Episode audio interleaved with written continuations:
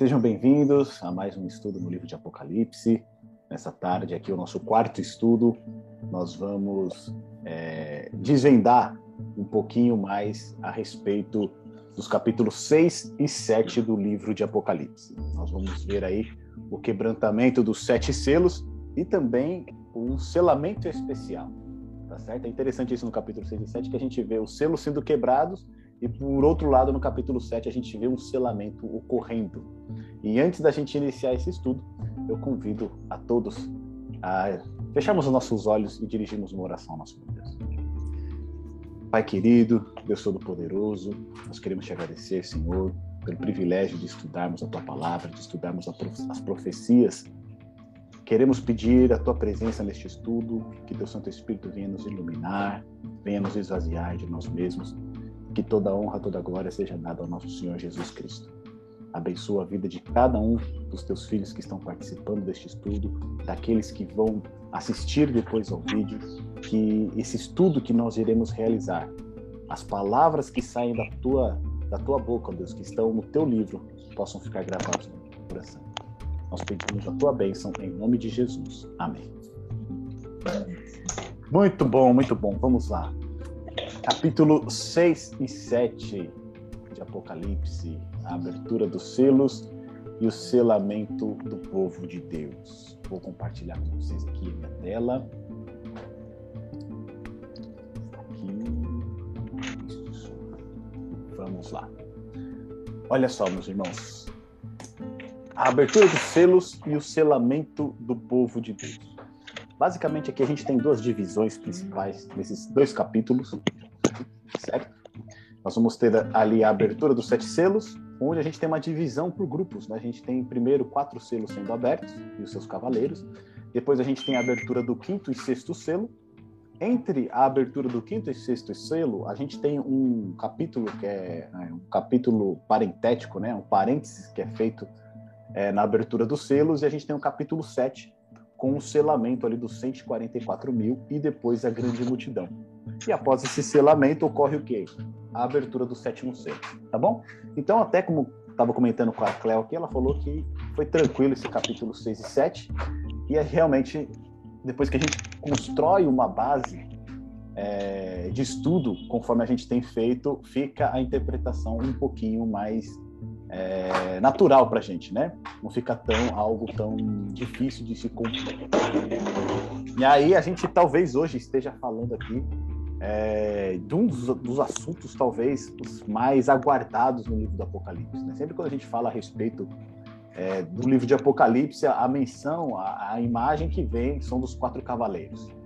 Né? Os cavaleiros sanguinários, aqueles cavaleiros trazendo desordem, trazendo morte, trazendo sangue geralmente esses quatro cavaleiros eles são pintados dessa maneira.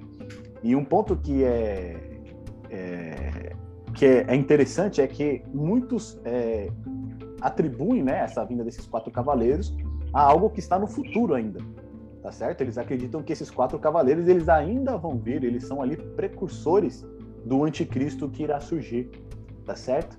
E recentemente, esse ano, eu não sei quem teve o desprazer, né, de ver a, um vídeo desse, desse irmão nosso aqui.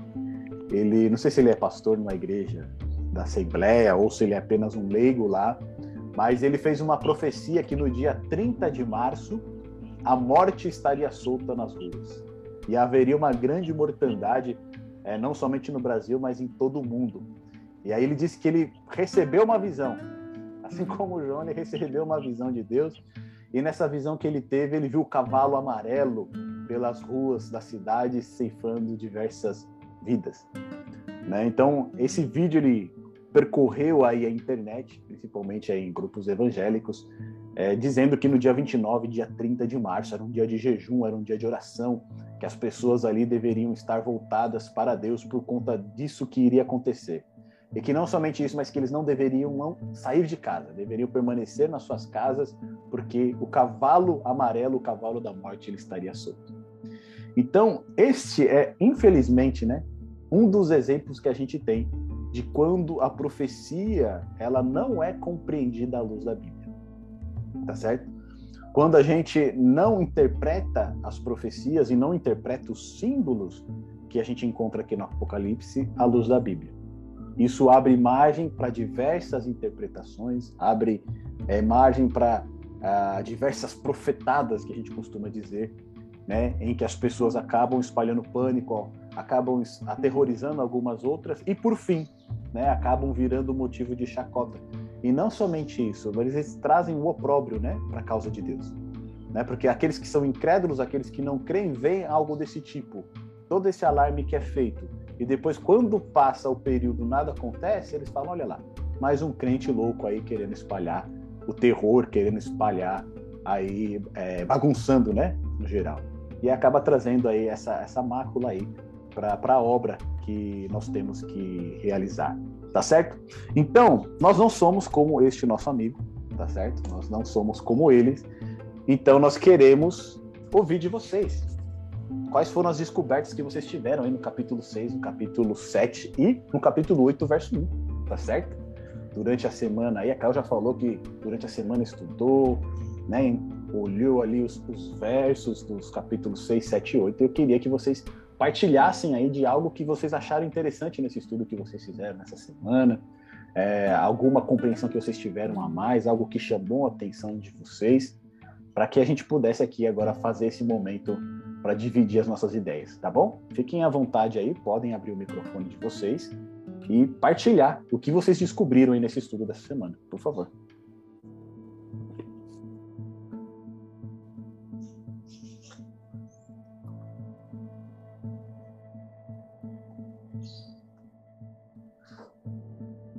Alguém quer compartilhar com a gente aí os achados dessa que, Acho que no final, Brito.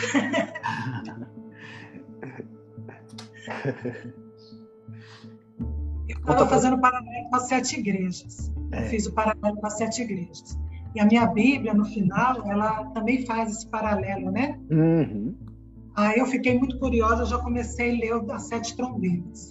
Então, tá já se antecipou já. Vamos parar, senão vai confundir, né? Vamos ficar só com as sete igrejas e as sete selos. Né?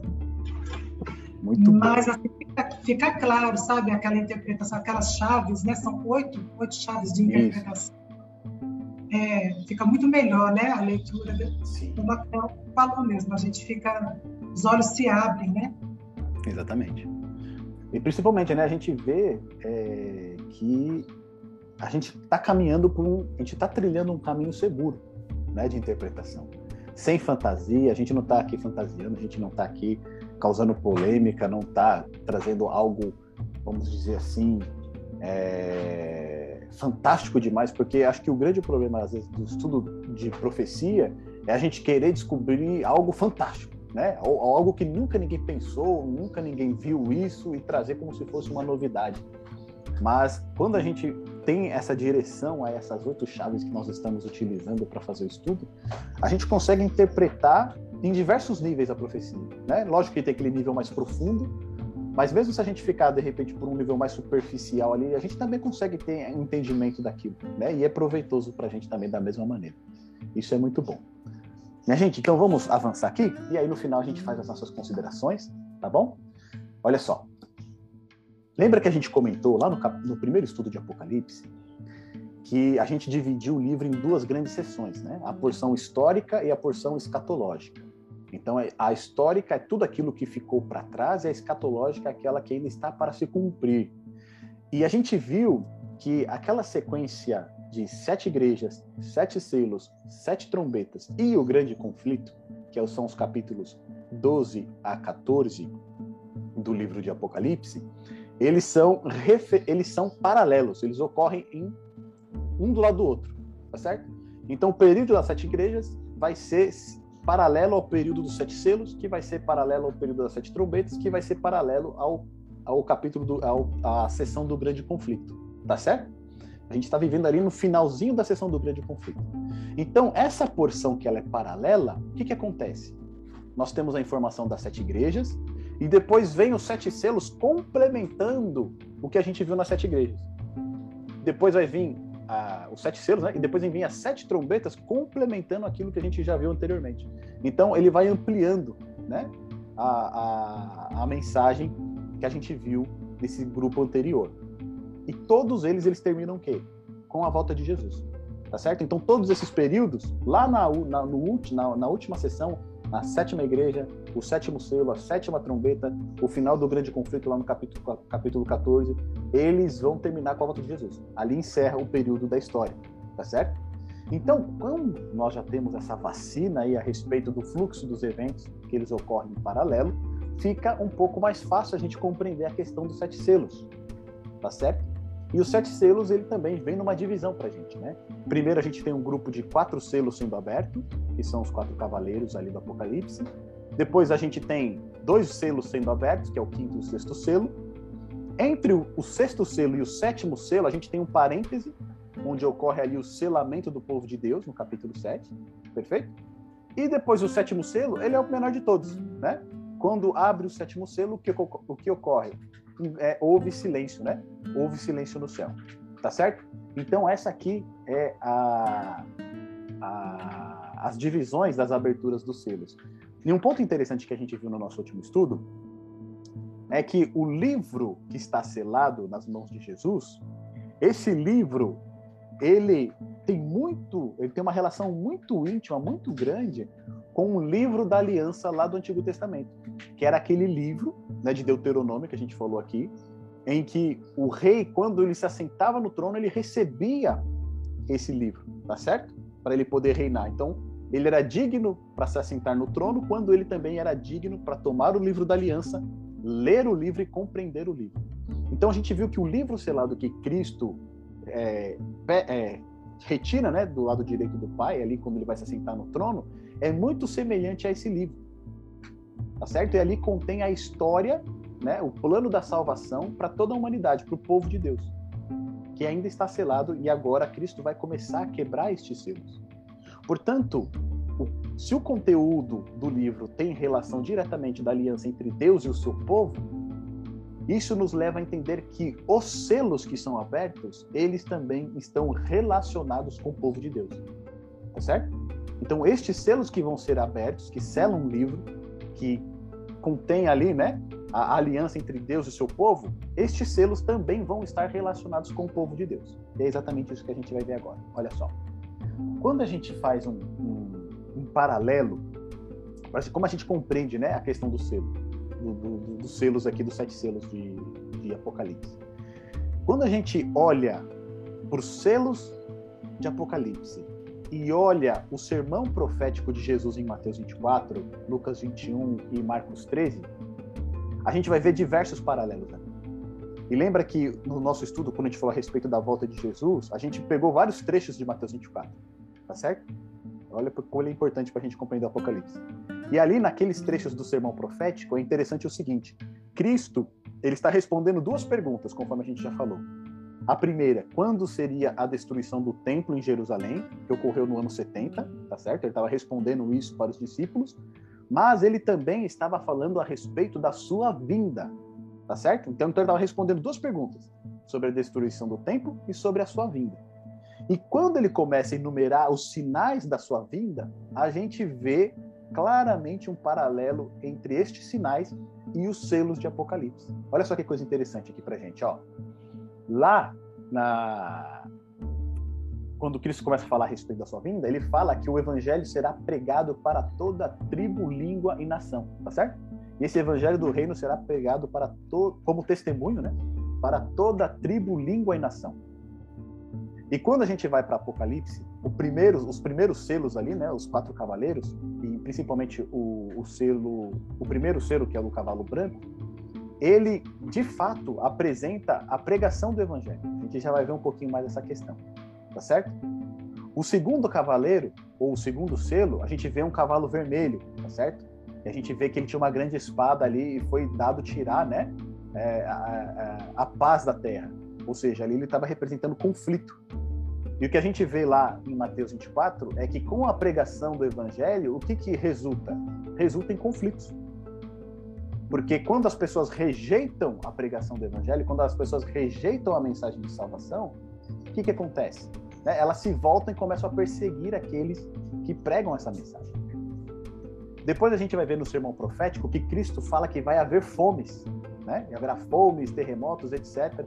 E a gente vê também que um dos cavaleiros ali, ele carrega essa parte da fome, tá certo? O cavalo, o cavalo preto, o terceiro cavaleiro, o cavalo do terceiro selo, ele tem uma balança na sua mão e ali quando fala, né, uma medida de trigo, etc, por um denário, ele está se referindo a uma escassez de alimento, tá certo? Então ele está fazendo a menção à fome.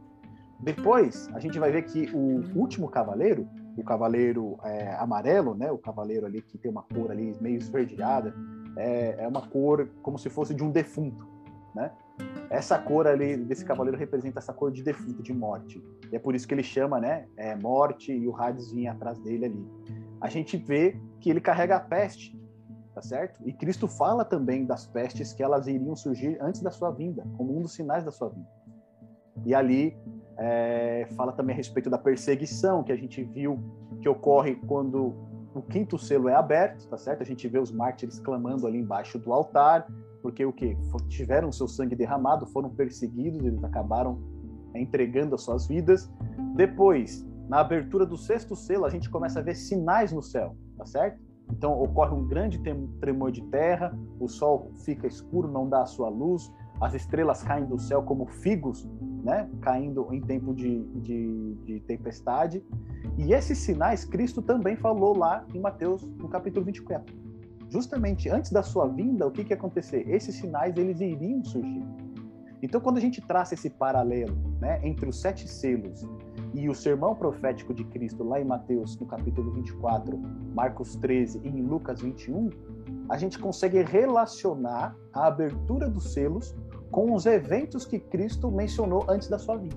Tá certo? Então, a pregação do evangelho, a fome, a peste, todas elas aqui estão relacionadas ao primeiro, segundo e quarto selo. Inclusive a perseguição, né, que a gente vê lá, os, os grandes conflitos que eles ocorrem. Depois, no quinto selo, que a gente tem ali a morte, né, é, dos servos de Deus, os mártires, a gente vai ter o que? A perseguição que Cristo falou, né? A tri segunda tribulação daqueles dias, se os seus tempos não fossem abreviados, né? Não sobraria ninguém. Cristo vai falar a respeito disso.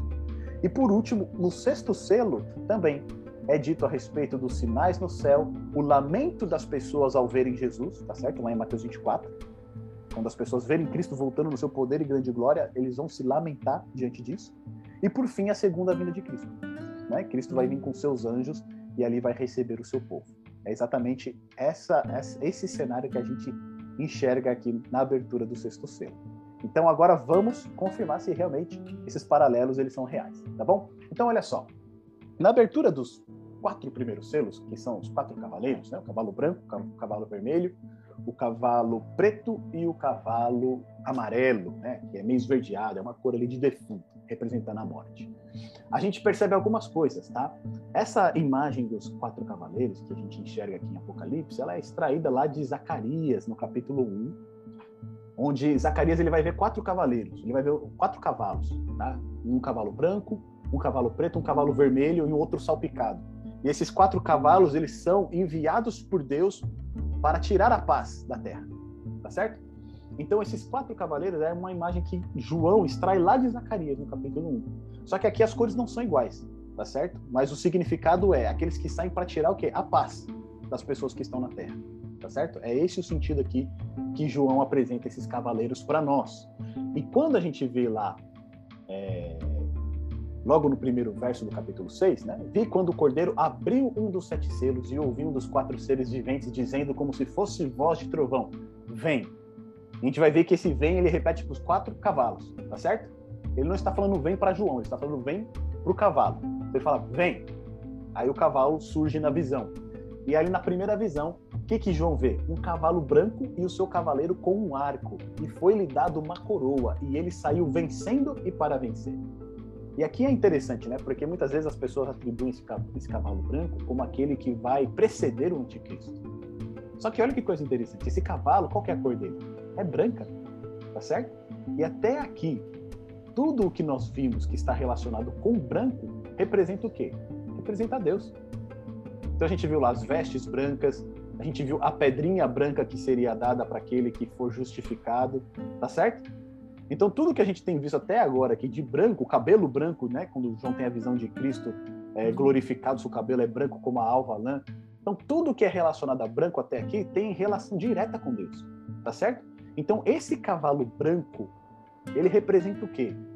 Se a gente fazer o paralelo lá com, a, com as sete igrejas, a gente vai lembrar da igreja de Éfeso, que era a primeira igreja, que era a igreja dos tempos apostólicos, tá certo? E ali tinha o quê? A pregação pura do evangelho. Lembra que a gente falou? Que os Éfesos, os Efésios, eles valorizavam a palavra de Deus, que eles não suportavam os nicolaítas, etc. Eles provavam todos aqueles que se diziam apóstolos. Ou seja, é a igreja apostólica cheia do Espírito Santo pregando o evangelho do reino. É justamente esse cavalo branco. Por quê? Ele tem uma coroa. Lembra que a promessa para o vencedor é uma coroa também?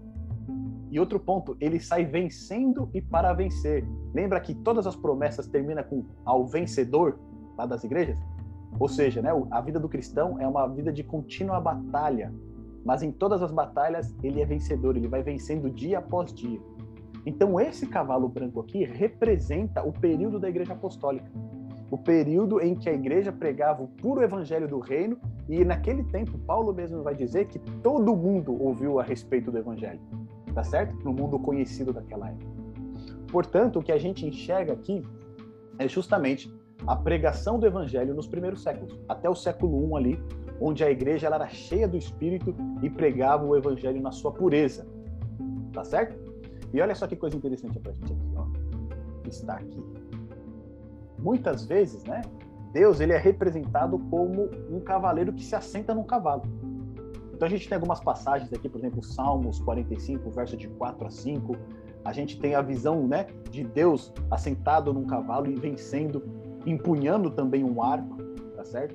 Então essa imagem, por exemplo, a imagem de Isaías também 41 verso 2 também traz essa imagem para a gente de Deus assentado no seu cavalo. Ali eu coloquei uh, Hebreus, né? Mas não é Hebreus, é Abacuque, eu confundi aqui, é HC Abacuque capítulo 3, verso 8 e 9, também tem essa visão de Deus se assentando num cavalo como um, um, um cavaleiro, né? como um guerreiro e vencendo. Tá certo? Então, esse primeiro cavalo representa o quê? A igreja apostólica representa a pregação do evangelho na sua pureza, na sua integridade. Quando é aberto o segundo selo, de novo, né, o segundo ser vivente diz: Vem. E ali surge então o cavalo vermelho, e ao seu cavaleiro foi-lhe dado tirar a paz da terra, para que os homens se matassem uns aos outros, e também foi-lhe dada uma grande espada. Qual que é a consequência da pregação do evangelho do primeiro cavaleiro? Ou as pessoas vão aceitar essa mensagem, ou elas vão fazer o quê? Ou elas vão rejeitar. Tá certo? E com a rejeição da mensagem do evangelho vem junto o quê? A perseguição. As pessoas já começam a perseguir, as pessoas já começam a te olhar diferente, Tá certo? Isso acontece naturalmente com a gente quando a gente aceita o evangelho. Né? Se a gente não está num meio cristão ali, onde todas as pessoas partilham da mesma fé, as pessoas vão estranhar, as pessoas vão começar a te olhar estranho. Ah, mas por que agora você não faz isso, você não faz aquilo, você não se veste assim, você não come desse jeito, você não bebe desse jeito? Então isso já começa a surgir naturalmente quando a gente não está no meio cristão. E o que a gente vê aqui evidenciado nesse segundo é, selo, né, esse cavalo vermelho aqui, é a perseguição que ocorre aos cristãos após a proclamação do evangelho. Tá certo? Lembra da segunda igreja, a igreja de Esmirna? Ali é a igreja, né, que era perseguida ali, que você fica até com pena deles, fala, meu Deus, né, que como eles estão sofrendo. É justamente esse período do cavalo vermelho. Pois ali Roma começou a perseguir os cristãos, né? Eles eram perseguidos tanto pelos judeus quanto pelos pagãos. E ali Roma a gente vai ver que depois ela começa a fazer uma perseguição sistemática aos cristãos. A gente falou quando a gente estudou a respeito da, da, da igreja de Esmirna que muitos ali eram considerados ateus, né? Porque eles não eles, eles acreditavam num Deus que não era visível, que não tinha nenhuma imagem, tá certo? Então eles eram acusados inclusive de serem ateus. E a gente vai ver que lá em Mateus no capítulo 10, esse é um ponto interessante para a gente. Eu gostaria que a gente abrisse a Bíblia lá em Mateus capítulo 10, no verso 34 e 35, o próprio Cristo vai falar a respeito dessa perseguição. Olha lá, Mateus capítulo 10, verso 34 e verso 35. Quem encontrar, por favor, pode abrir o microfone e ler para a gente, tá bom? Fique à vontade.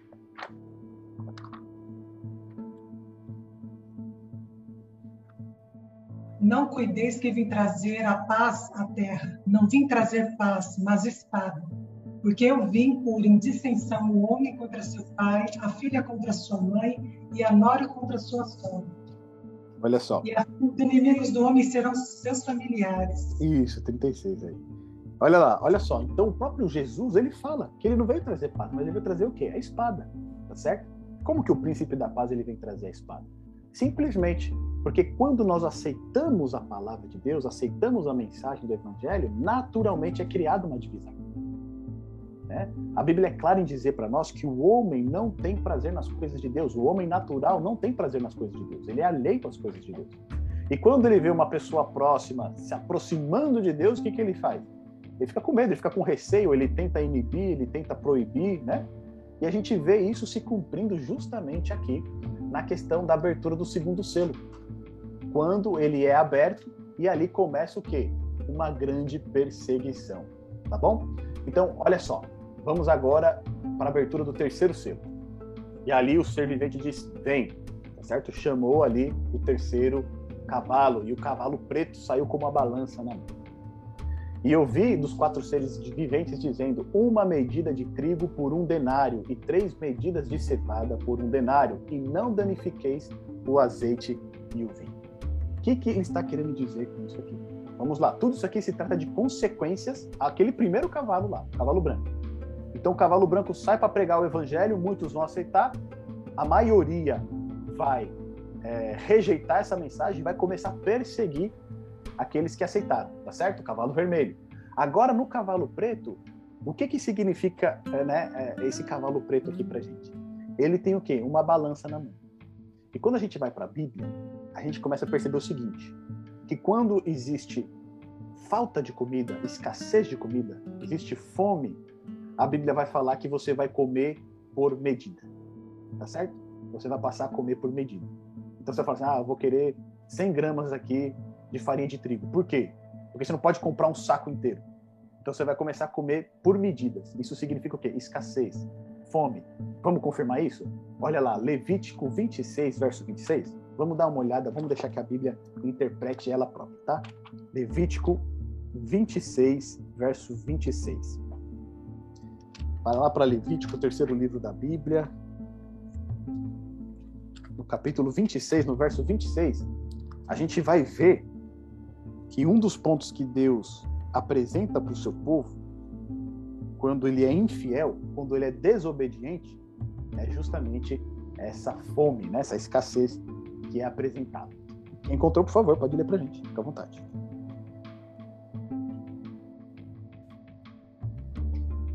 É 26, 26? Isso, 26, verso 26. Tá. Quando eu vos tirar o sustento do pão, dez mulheres cozerão o vosso pão num só forno e vô-lo entregarão por peso. Comereis, porém não vos fartareis. Olha só. Então aí, obrigado, viu, Carolina? A gente vê que o quê? Quando você tem a comida, né, a medida por peso significa que é pouca, tá certo? Você está com escassez, você está tendo falta de comida. E justamente esse cavalo preto segurando a balança, ele representa a fome, a escassez. E se a gente considerar que o trigo, a cevada, o azeite e o vinho, eles eram os elementos essenciais da dieta do povo da Palestina, tá certo? Então, tanto o trigo quanto, quanto o azeite, quanto o vinho, né, o suco ali da uva, ele, era, ele fazia parte do dia a dia das pessoas. Só que aqui em Apocalipse, ele traz uma questão é, simbólica para a gente. E o que, que representa, por exemplo, o trigo, o pão? Aqui está sendo apresentado que o povo de Deus ele vai passar por um período difícil, de escassez. Isso por conta do quê? Da rejeição da mensagem do evangelho. Tá certo? Quando eles rejeitam a mensagem do evangelho, o povo passa a ser perseguido, mas também aqueles que rejeitaram a mensagem ou aqueles que permanecem na desobediência, eles começam a passar por uma escassez. Só que essa escassez não é uma escassez física, mas espiritual. Tá certo? Então, o trigo aqui representado e a cevada, elas têm uma, uma, um significado simbólico, que é qual? Lá em Mateus, no capítulo 4, verso 4, né, Jesus, ele, quando ele foi tentado ali no deserto a transformar as pedras em pães, ele vai citar uma passagem lá de Deuteronômio, tá certo? Quando Satanás pede para ele transformar as pedras em pães, ele vai falar o quê? Nem só de pão viverá o homem, mas de toda a palavra que procede da boca de Deus. Então, o que, que Cristo compara aqui? Né? O pão, ele compara com a palavra de Deus. Tá certo? E quando aqui a gente vê esse cavalo né, preto, esse cavaleiro negro aqui segurando uma balança, e você tem escassez do trigo que é usado para fazer o pão, representa a escassez da palavra de Deus. Ou seja, a palavra de Deus começa a ser tirada do meio cristão e no lugar da palavra de Deus começa a ser colocado o quê? A tradição dos homens. Percebe? E se a gente né, fazer o paralelo do terceiro cavaleiro com a terceira igreja, que é a igreja de Pérgamo, lembra? Pérgamo significava o quê? Casamento, muitos casamentos. E é justamente o período onde a igreja começa a fazer aliança com o paganismo. Então a tradição começa a entrar dentro da igreja. A gente vai ver lá que para Pérgamo, né? Cristo ele fala: "Tenho contra você que você mantém no seu meio quem? Aqueles que seguem a doutrina de Balaão e dos nicolaítas". Tá certo?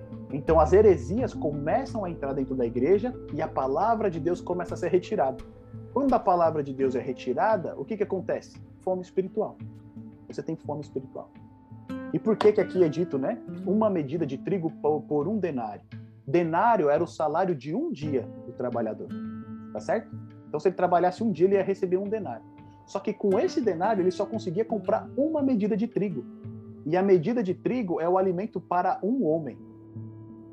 Ou seja, se você tem, se você tem uma família, como é que você vai sustentar sua família com uma medida de trigo? Percebe? Então, uma escassez, é, a escassez aqui de comida representada é a escassez da palavra de Deus, a escassez do pão, né? Vivo do céu, que é o próprio Jesus. Lá em João 6 ele vai dizer, né? Eu sou o pão da vida. Então, quando você tira a palavra de Deus, você também está tirando a pessoa de Cristo do meio, tá certo? Porque a, a palavra de Deus, é Cristo é a palavra encarnada, tá certo? Agora, olha só, mas ele é dito o seguinte para o terceiro cavaleiro: e não danifiques o azeite e o vinho. O que, que significa isso? Quando a gente vai para a Bíblia, a gente percebe que o azeite ele é a representação do quê? Do Espírito Santo, tá certo? Quando os reis eles eram ungidos, né? Davi foi ungido, Saul foi ungido lá no Antigo Testamento, a gente pode ver lá em 1 Samuel. O que, que acontece? O profeta ele vai ungir eles como reis, ele leva o azeite e derrama sobre a cabeça do rei. O que, que significava esse azeite sendo derramado sobre o rei que havia sido coroado? A unção. Ou seja, ele foi ungido para um papel de governante, tá certo? Então ali ele era capacitado pelo Espírito Santo de Deus para conduzir a nação. Então o significado do azeite é justamente o Espírito Santo, é a presença do Espírito Santo na vida do crente. E o vinho, ele representa o quê? O sacrifício de Cristo.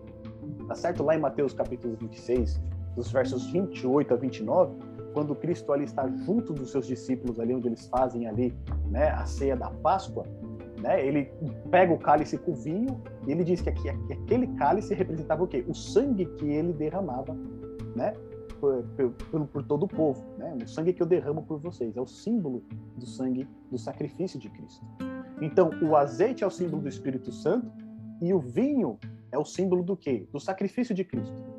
Então a gente percebe aqui que nesse terceiro selo, né, esse cavalo preto, apesar da palavra de Deus ter sido removida, ter sido retirada e haver uma escassez espiritual, uma fome espiritual, a presença do Espírito Santo e do sacrifício de Cristo ainda estaria presente ali. Porque ele diz o seguinte: não danifiques o que? O azeite e o vinho. Tá certo? Então eles removeram a palavra de Deus, mas o Espírito Santo, o sacrifício de Cristo ainda estavam presentes ali no meio da sua. Quando a gente vai para o quarto cavaleiro, e aí vem, né? O servente diz: Vem. E aí vem o quarto cavalo, o cavalo amarelo, e o seu cavaleiro se chamava Morte, e o inferno estava seguindo. E foi-lhe dada autoridade sobre a quarta parte da terra para matar a espada pela fome, com a mortandade e por meio das feras da terra. E aqui entra um ponto muito interessante para a gente. A gente vê então que o cavalo preto é um declínio, né? A gente começa lá com o cavalo branco, vitorioso, pregação do evangelho puro. Depois, com a pregação do evangelho puro, vem o cavalo vermelho, que é o quê? Perseguição. As pessoas que rejeitam a mensagem do evangelho passam agora a perseguir aqueles que aceitam essa mensagem. Depois da perseguição, vem o terceiro estágio. Qual que é o terceiro estágio? Fome.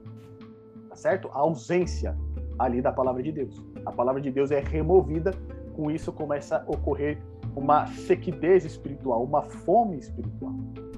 E quando a gente vai para o quarto cavaleiro, que é chamado morte, a pessoa está com fome, não tem o que comer, o que, que ocorre? Morte. Tá certo? É uma consequência do terceiro cavaleiro.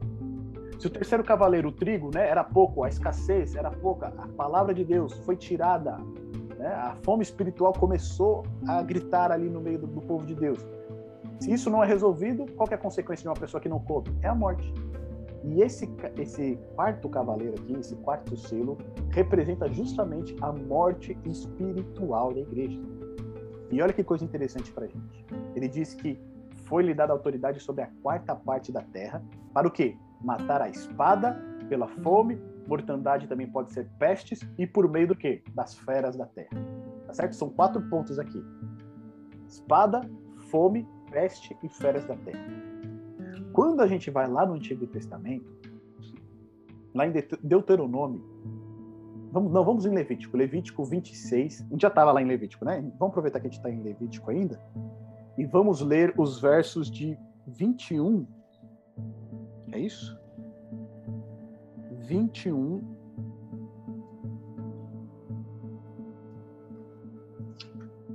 a 26. O 26 a gente acabou de ler. A gente acabou, falou, acabou falando da, da comida por medida, né? Não vamos em Levítico, vamos em Deuteronômio, olha só. Deuteronômio, pode um pouquinho para frente, capítulo 32. Você vai passar números. O próximo livro é Deuteronômio, capítulo 32, verso 41 ao verso 43. Deuteronômio 32, verso 41 ao verso 43.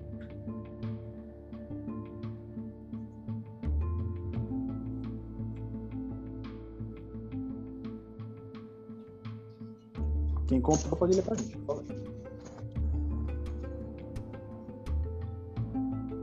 Quarenta e um a quarenta e três, é? Isso.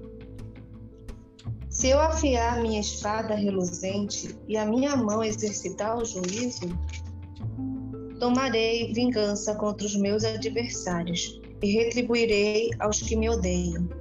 Embriagarei as minhas setas de sangue, a minha espada comerá carne do sangue dos mortos e dos prisioneiros das cabeças cabeludas do inimigo. É, Louvai, ó nações, ó povos, porque o Senhor vingará o sangue dos seus servos, tomará vingança dos seus adversários e fará expiação pela terra do seu povo. Então aqui a gente vê a vingança de Deus, tá certo? Contra aqueles que são inimigos do seu povo. E aqui a gente vê uma linguagem que já é utilizada em Apocalipse, né? Vou tirar minha espada, e ali vou afiar a minha espada, e ali vou lançar ela contra os meus inimigos. E agora, olha só o que está escrito lá em Ezequiel, no capítulo 14, que eu acredito que esse aqui vai ficar ainda mais claro para a gente, essa linguagem que o João está utilizando no quarto selo, no quarto cavaleiro. Olha só, Ezequiel capítulo 14, no verso 21. Quem encontrar, pode, por favor, pode ler, tá? Ezequiel 14, verso 21.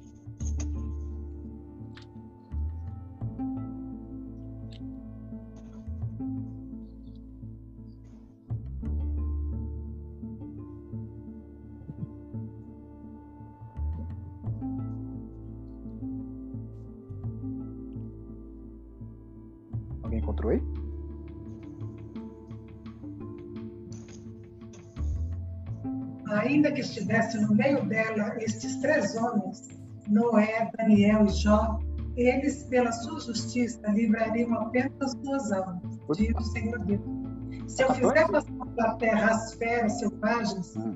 e elas desfilharem de modo que fiquem uhum. desoladas e ninguém possa passar por ela por causa das feras, e estes três homens estivessem no meio dela, vivo eu, diz o Senhor Deus, que nem a filha nem a filha as livrariam eles só ficariam livres e a terra seria assolada. Ou se eu trouxer a espada sobre aquela terra e disser, espada, passa pela terra, e eu cortar dela homens e animais, ainda que aqueles três homens estivessem nela, vivo eu, diz o Senhor Deus, que nem filhos nem filhas livrariam, mas somente eles ficariam livres. Uhum. Ou se eu enviar a peste sobre aquela terra, derramar o meu furor sobre o sangue para cortar para homens e animais, ainda que Noé, Daniel e Jó estivessem bem perto. Vivo eu, diz o Senhor, nem filho, nem uma filha dele livraria, mas somente eles livrariam suas próprias almas pela sua justiça. Porque assim diz o Senhor, quanto mais se eu enviar os meus quatro maus juízos, a espada a, e as feras e as pestes contra Jerusalém, para cortar dela homens e feras. Isso. Então, olha só, aqui é apresentado os quatro juízos de Deus contra o seu próprio povo, no caso, né? Então, o que, que ele faz? Quando o povo é desobediente, uma das maneiras de Deus castigar o seu povo é o que? Ele envia a espada, ele envia as feras selvagens, ele envia a fome e envia o quê? As feras da terra, essas pestes, né?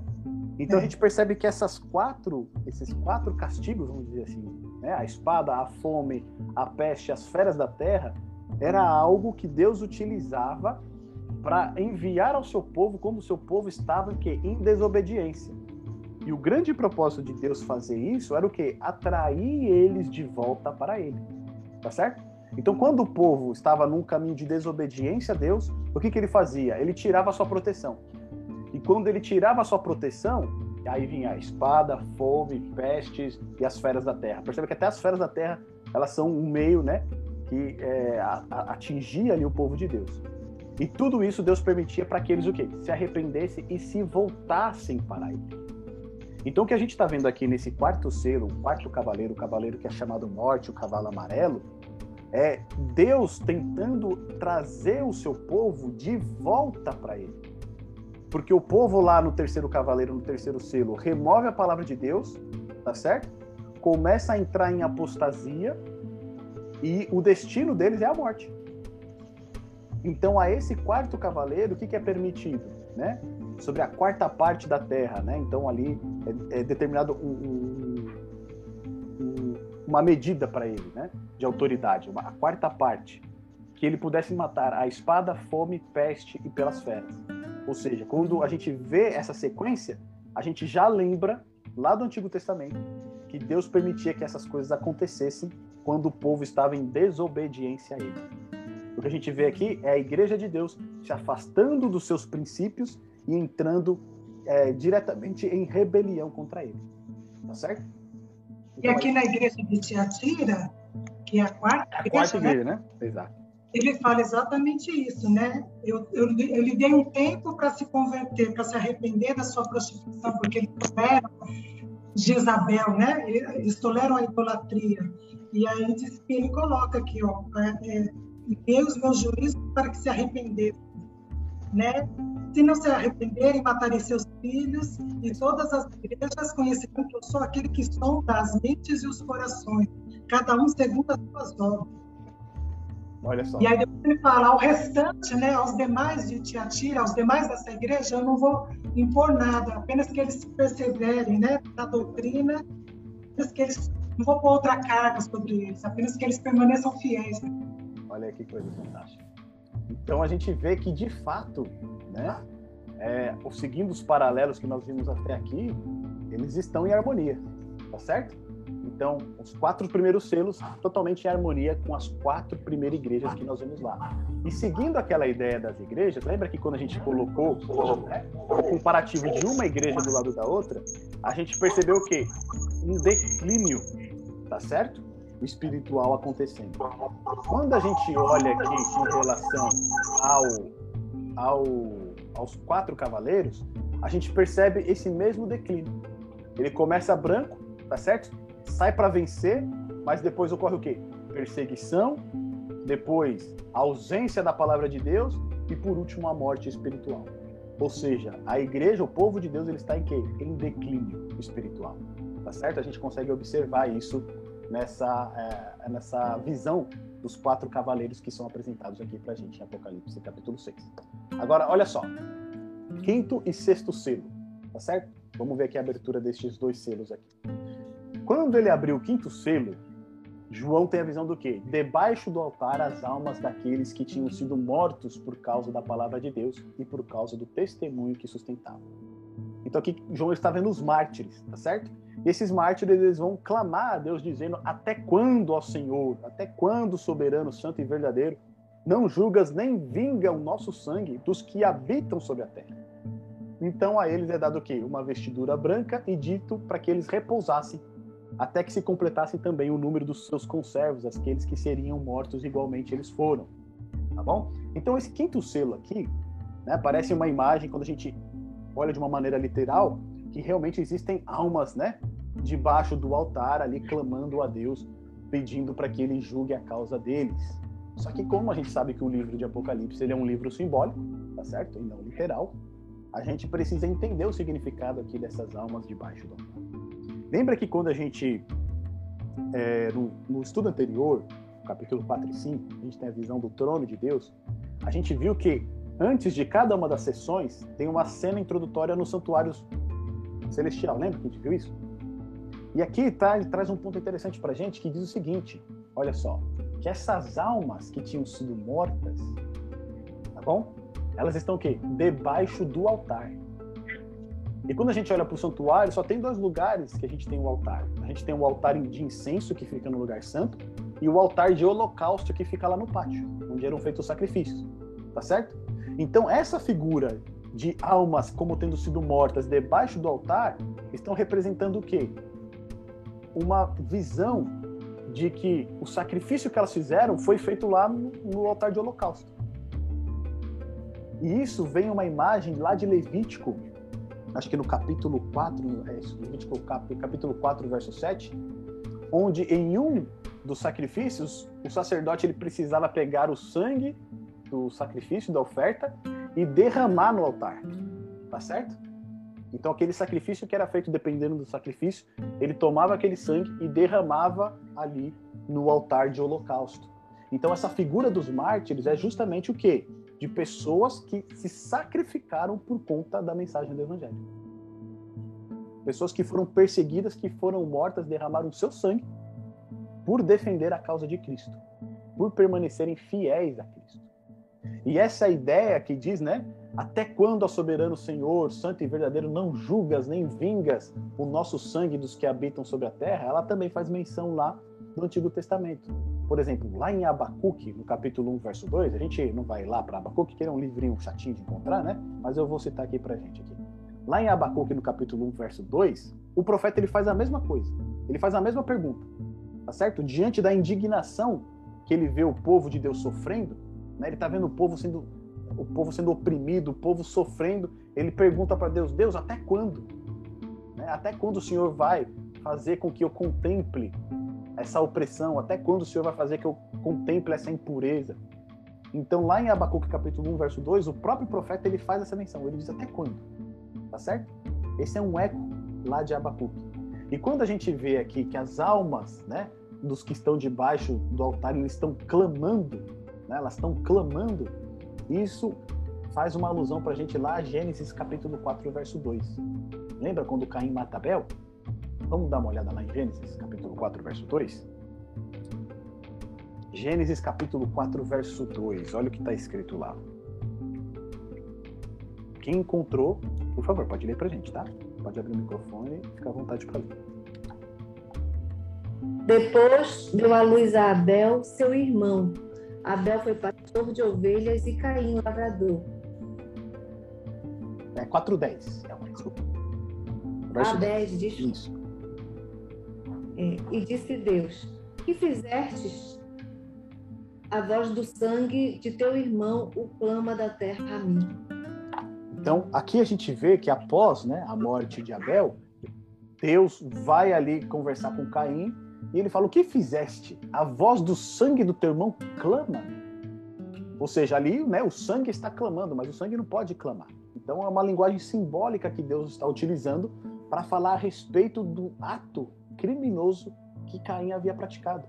Da mesma maneira aqui, quando a gente vê né, que essas almas que estão debaixo do altar, elas clamam em grande voz, é a mesma ideia que a gente encontra lá em Gênesis capítulo 4. Tá certo? Ou seja, todos aqueles que foram mortos, perseguidos, quando haverá justiça para eles? Né? O sangue que eles derramaram, quando que haverá justiça para eles? E aí lá no verso 11 a gente vê o seguinte: então a cada um deles foi dado o quê? Uma vestidura branca, eles dissessem que repousasse ainda por pouco, até que também se completasse o número dos seus conservos e seus irmãos que iam ser mortos, como igualmente eles foram. Aqui a ideia que traz para gente é que estes, né, é, é, quando que eles seriam justificados, né? Quando que eles seriam, é, vamos dizer assim, é, receber, é, ter a justiça, né? Por conta da morte que eles tiveram, né? E olha o que a gente vê lá. O que, que é dado para eles? Uma vestidura branca, tá certo? E essa vestidura branca a gente viu lá em Apocalipse 3, no capítulo no verso 4 e 5, que é o que? É a justiça de Cristo. Né? Ao vencedor, ele será o que? Ele receberá vestiduras brancas, ele andará junto comigo. Então, de novo, né? Sempre quando a gente vê a questão da alusão do branco, é o que? Está relacionado a Deus. O que está sendo dito aqui para essas almas debaixo do altar, ou seja, é que a salvação deles está guardada. Tá certo? A retribuição, porque eles permaneceram fiéis até o fim, está reservada, está guardada para eles. Eles são vencedores. Mas antes deles receberem o galardão deles, eles precisam esperar o quê? Que se completem o número dos seus conservos. Só que a ideia que está trazendo aqui, tá, muitas vezes parece para gente que tem que esperar um certo número de pessoas morrerem, né, para eles receberem o seu galardão.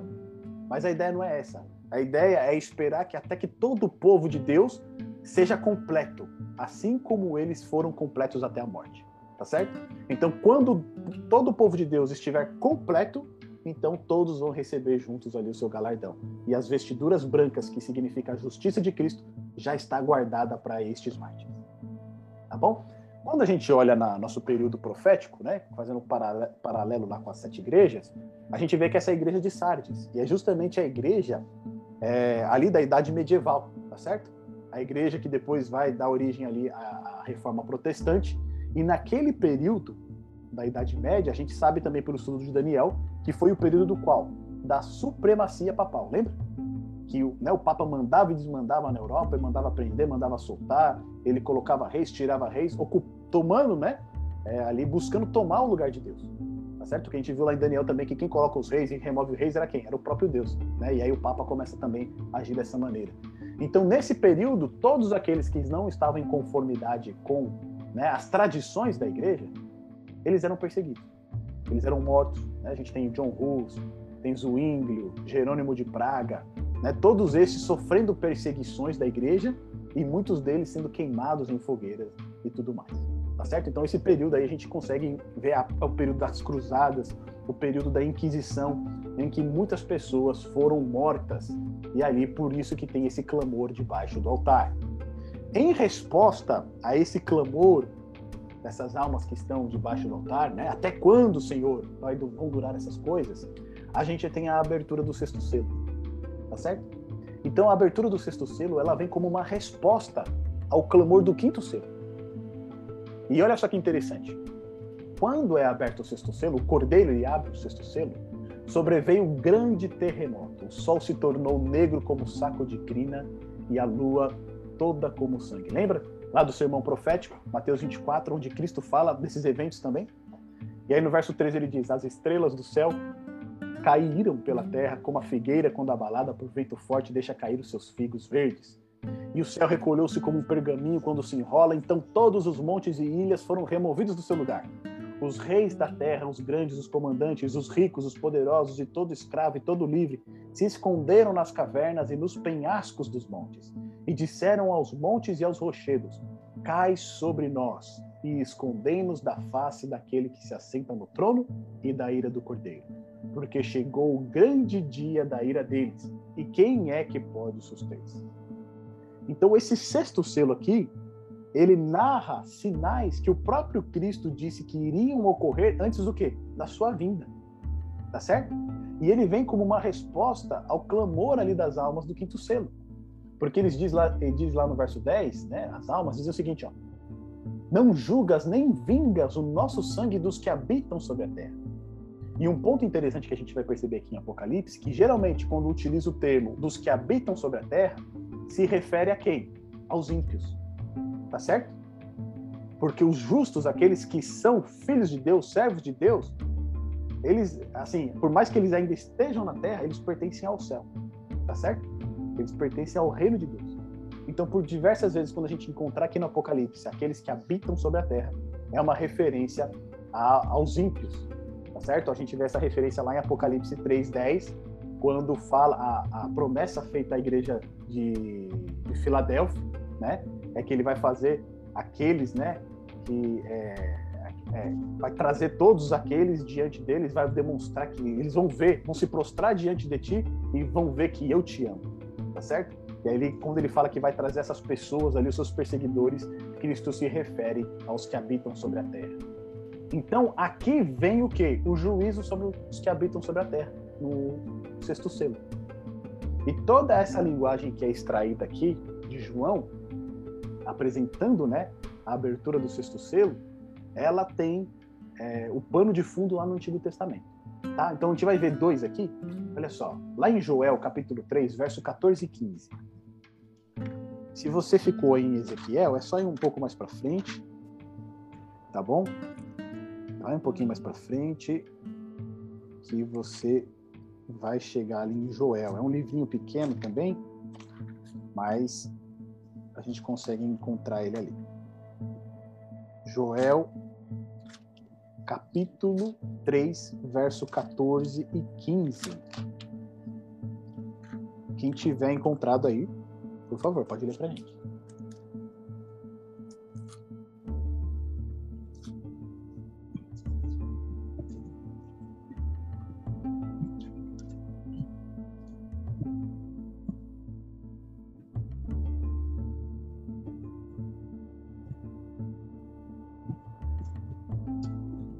Multidões, multidões no vale da decisão, porque o dia do Senhor está perto no vale da decisão. O sol e a lua se escurecem e as estrelas retiram o seu resplendor. Olha só. Então aqui, obrigado, Belma, a gente vê Joel falando a respeito do quê? Do dia do Senhor. Tá certo? O dia do Senhor é o quê? É o dia do juízo. Né? O dia do Senhor ele é usado em dois sentidos na Bíblia. O sábado e para o dia em que o Senhor ele vai trazer juízo sobre a terra. E aqui, Joel, ele está usando, né? Quer dizer, João, ele está usando emprestada de Joel essa mesma imagem. Tá certo? Multidões, multidões no vale da decisão, porque o dia do Senhor está perto. O sol e a lua se enegrecerão. Ou seja, não darão a luz. Ou seja, quando a gente olha para o Antigo Testamento, sempre vê essa linguagem, né? O sol não dando a sua luz, as estrelas não dando a sua luz, é porque se refere ao dia do Senhor, ao dia do juízo. Vamos ver mais um exemplo?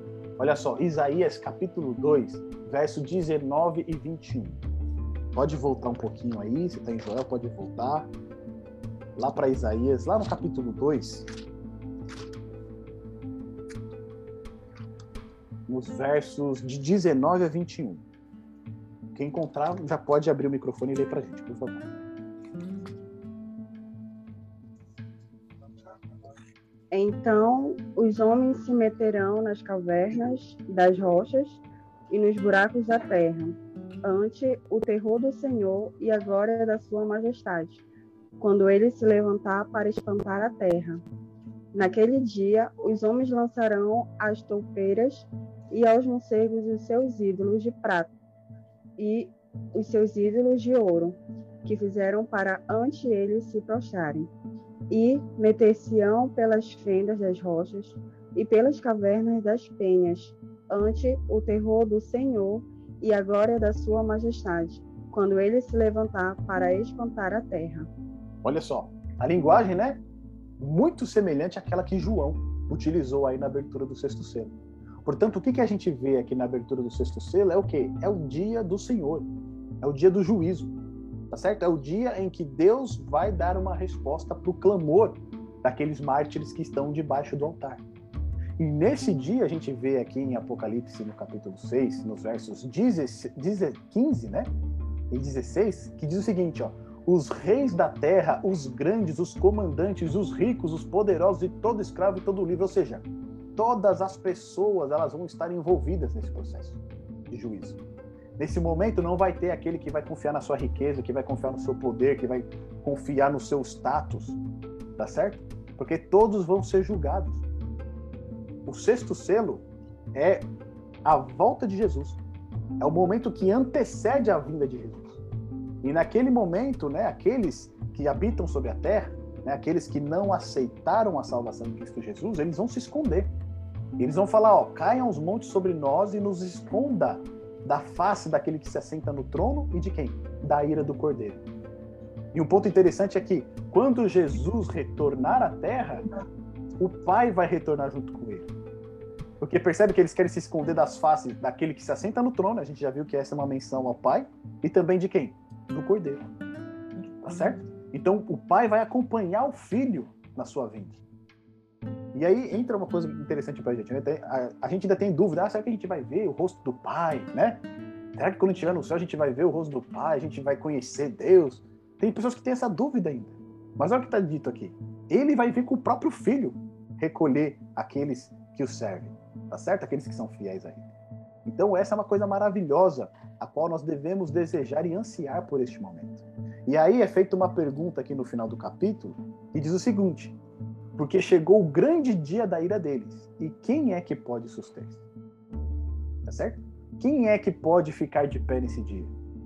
Quem é que não precisa se esconder da face daquele que se assenta no trono e da ira do cordeiro? A resposta está no capítulo 7. Só que antes da gente ver a resposta no capítulo 7, olha só.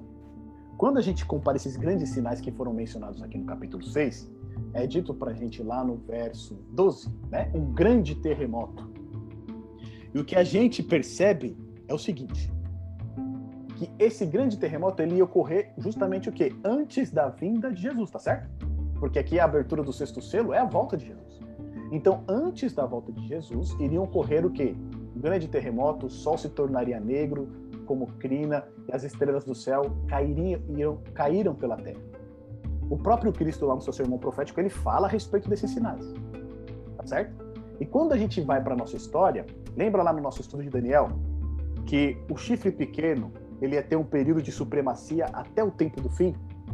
E esse tempo do fim era 1798, que quando, né, é, a, ali o, o, papado ele foi deposto, né, o general Berthier, a mando de Napoleão, ele vai lá, depõe o papa e o papa perde a sua supremacia que ele tinha sobre a Europa. Tá certo? Ele perde o seu poder político, ele fica só com o seu poder religioso, ainda assim restringido. Então, o que, que a gente percebe aqui? Lá em 1798 começou o tempo do fim. E o tempo do fim, ele vai até a volta de Jesus. Perfeito? O que está sendo dito para nós aqui no sexto selo é que antes da volta de Jesus vão ocorrer esses eventos. E esses eventos aqui, eles precisam ocorrer no tempo do fim. E quando a gente vai na história, olha só, o terremoto de Lisboa, um dos maiores terremotos que já ocorreram na humanidade, na história da Terra. Tá certo? Em 1755. Ali mais de 10 mil pessoas foram mortas, a cidade de Lisboa ficou destruída. Existem relatos aqui de que abriam-se fendas no meio da cidade e dali surgia fogo. Tá certo? E quando a gente olha aqui nesse, nesse mapinha aqui que mostra a, o alcance desse terremoto, olha que coisa interessante Aqui na estrelinha, não sei se dá para a gente pra poder ver aqui, é onde está, está Lisboa, tá certo? Então, a maior parte do impacto realmente foi aqui nessa região. Só que ela se estendeu por quase todos os continentes. Ela atingiu a América do Norte, ela atingiu a América do Sul, ela foi sentida na África, que também está ali coladinha, né? O Estreito de Gibraltar está colado ali com. E ela foi, inclusive, para o Oriente, chegando até a Índia. Ou seja, esse terremoto foi de uma magnitude tão grande que vários local, várias localidades do nosso mundo né, foram atingidas ou sentiram né, é, esse tremor de terra. Tá certo? Os sismólogos ali estimam que o sismo de 1755 atingiu magnitudes entre 8, 7 e 9 na escala Richter, ou seja, foi algo tremendo mesmo. Inclusive, teve um autor que, é, por conta desse terremoto, ele escreveu um livro chamado A Ira de Deus. É interessante isso, né? Porque eles começam a associar essas coisas com algo realmente divino que estava acontecendo. E esse terremoto ocorre em 1755, ou seja, bem perto do tempo do fim, que começou em 1798. Ou seja, os sinais já começavam o quê? Despontar, tá certo? Um outro ponto interessante é que lá em Lisboa você tinha um quartel-general da Inquisição. Tá? Um dos quartéis generais da Inquisição ficava lá em Lisboa, localizado lá em Lisboa e ele foi destruído por conta desse terremoto. olha só, em 1790, ou seja, mais perto ainda do tempo do fim, o que, que ocorreu aqui? Olha, o dia escuro, né, também conhecido como o dia escuro da Nova Inglaterra, lá em 19 de maio de 1780, quando é 1780, desculpa, eu 1790 aqui, mas é 1780. Quando os céus da Nova Inglaterra e de parte do Canadá ficaram demasiadamente escuros, apesar de ser dia. Então existem relatos aqui que durante todo um dia ficou uma escuridão total. Você não enxergava nada. Diz que inclusive durante o dia você precisava acender velas. Tá certo? As reuniões que foram realizadas, por exemplo, no Congresso americano, teve que ser realizada à luz de velas em pleno dia, do meio, dizer assim, né? No meio-dia, onde o sol deveria estar mais forte, eles tiveram que realizar a luz de velas, porque a escuridão ela era total. E aqui, né, alguns vão querer dizer que essa escuridão foi devido a alguma combinação de incêndio, fumaça, etc. Só que o que a gente observa pelos relatos históricos desse período é que as, as trevas que ocuparam essa região era tão forte que alguns costumavam dizer que elas poderiam até ser sentidas, tá certo? Então existia algo realmente sobrenatural ocorrendo ali, não era algo simplesmente de cunho natural. A escuridão foi tamanha que foi necessário usar velas durante o dia e o fenômeno não dispersou até a metade da noite seguinte. Ou seja, mais de um dia eles ficaram nessa escuridão total, algo que foi inexplicável naquela época. Então, alguns religiosos começaram a se atentar para esses sinais, tá certo? E começaram a ser despertados para que os cumprimentos das profecias bíblicas estavam realmente acontecendo. Em 1833, nós tivemos ali a chuva das estrelas leônidas, tá? Essas estrelas leônidas, elas são estrelas cadentes, tá? Muito comuns né? no, no hemisfério norte. Só que nesse ano de 1833 foi algo fantástico, tá? Diz que ali você teve mais de 100 mil estrelas é, caindo durante uma hora. Então, sim, às vezes aqui, né, a gente ainda até, acho que uma vez ou outra a gente consegue ver uma. Se você vai para o interior, que você não tem tanta poluição, você consegue ver duas, três, alguma coisa assim. Mas aqui você tinha mais de 100 mil estrelas, mais de 100 mil meteoros caindo por hora. Tá certo? Então era realmente algo fantástico. Diz aqui diz aqui que o, o céu, né, ele ficou todo iluminado nesse período, tá certo? Mesmo de noite, ao contrário da escuridão. O céu ele ficou todo iluminado, mesmo de noite você conseguia três horas da manhã sair na sua casa e ver o céu todo iluminado. Então todos esses é, eventos que a gente olhou aqui na abertura do sexto selo, eles já tiveram o seu cumprimento. E o cumprimento deles ocorre justamente perto do tempo do fim. Tá certo? E quando a gente vai para o sétimo selo, olha lá o que é dito. Quando o cordeiro abriu o sétimo selo, houve o quê? Silêncio no céu por cerca do quê? De meia hora. E quando a gente vê esse silêncio no céu, se a gente contrastar lá com o Apocalipse capítulo 5 e capítulo 4, a gente vê o quê? O céu ele está adorando a Deus o tempo inteiro. Tá certo? Os louvores a Deus ali são entoados a todo momento. Quando a gente contrasta aqui com Apocalipse capítulo 8, verso 1, com o silêncio, isso prefigura o quê?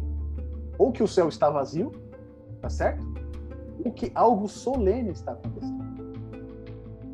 E quando a gente compreende que a abertura do sétimo selo é após a vinda de Jesus, porque a volta de Jesus ocorre o quê? No sexto selo, tá certo? Então, ocorre a vinda do Senhor Jesus e no sétimo selo, então, que é após a sua vinda, é, ele é aberto. Então, muitos é, estudiosos, eles relatam que esse silêncio de meia hora que ocorre no céu na abertura do sétimo selo, é porque neste momento vai começar o juízo, tá certo? Que juízo, né? A gente viu que nesse momento já existe um juízo, mas após a vinda do Senhor Jesus, a gente vai ter o que, aquilo que a gente chama de é, juízo comprobatório, né?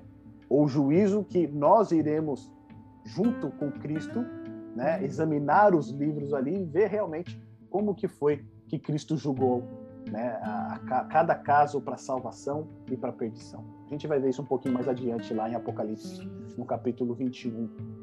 20 e 21, quando forem abertos os livros e ali os casos forem julgados. Tá certo? Então, esse silêncio indica o quê? Que vai começar o juízo. tá certo? Agora ali todo caso que foi julgado vai ser analisado. Né? Paulo vai falar que nós mesmos vamos julgar, né? Vamos julgar é, os anjos, etc., aqueles anjos que se rebelaram contra Deus. Então, esse silêncio significa, para muitos, o início desse juízo que ocorre no céu. Tá bom? Agora vimos aqui até aqui os sete selos e vamos para a última parte que a gente vai tratar aqui, a questão do selamento. Nessa, nesse estudo que a gente fez no capítulo 6, a gente conseguiu observar também algo que a gente já tinha observado lá nas sete igrejas, que era o quê? Uma ideia né, de proximidade dos eventos. Então, por exemplo, lá para os primeiros selos é dito vem, tá certo? Quando chega o quinto selo, é feita a pergunta, até quando? Quando é aberto o sétimo selo, é dito o quê? É, o sexto selo é dito o quê? É vindo, tá certo? Ou seja, veio o cordeiro e aquele que se assenta no trono. E no sétimo selo, o que ocorre? Silêncio. Tá certo? Então, essa ideia de movimento a gente também encontra aqui na abertura dos selos. Vem, vem, vem, vem, até quando é vindo e depois o silêncio. Então, quando a gente faz essa comparação com as sete igrejas, olha só que interessante aqui pra gente, né? A gente vê que ela se sobrepõe, tá certo?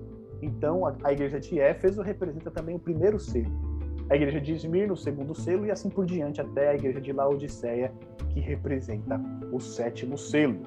Tá certo? Então, após a sétima igreja e após o sexto selo, é o quê? É a segunda vinda de Cristo.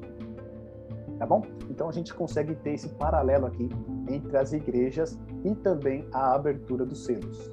Então, agora vamos para o selamento. A gente viu que o livro está sendo desselado, tá certo? Os selos estão sendo removidos mas no meio, né, entre o sexto selo e o sétimo selo, o que, que ocorre? Um selamento.